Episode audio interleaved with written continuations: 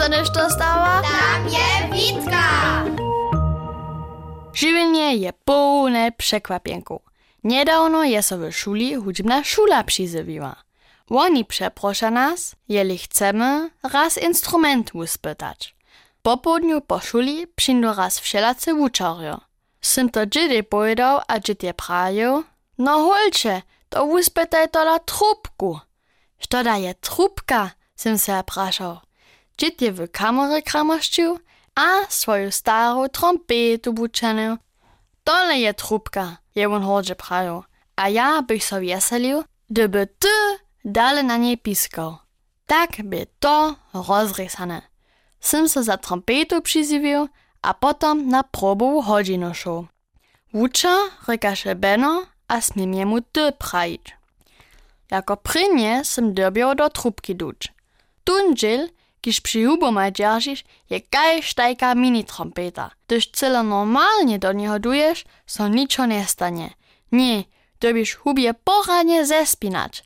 Potom takie spodziwne zvuki on przyndu. Beno im je chwalił, jak dere to zamożu.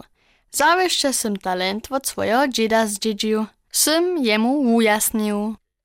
Potom je Beno na swojej trompecie pokazał, jak pryni prawy ton stworzył. Nitko sym dzidowu trompetu zał, a runie tak do niej du.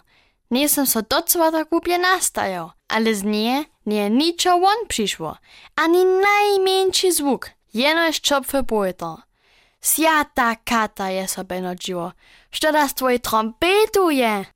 Ja sam ju jemu dać dobiał, on je ju przepytował, a samo do niej du, a zaso niczo on przyszło nie. Što daje mi dzied to dał? Przy tym sem trompetu z wosebitym woliom wotłonka a wotnucka wuchedził, każdu dzierku.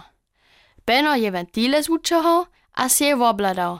Twoje wentile są dospołnie wopak nuctykane, je on prajo. Potom je on to do poradka přines a nadobo je krasny ton z nie přišel. Człowiecze, to jest początek mojej hudźbnej kariery.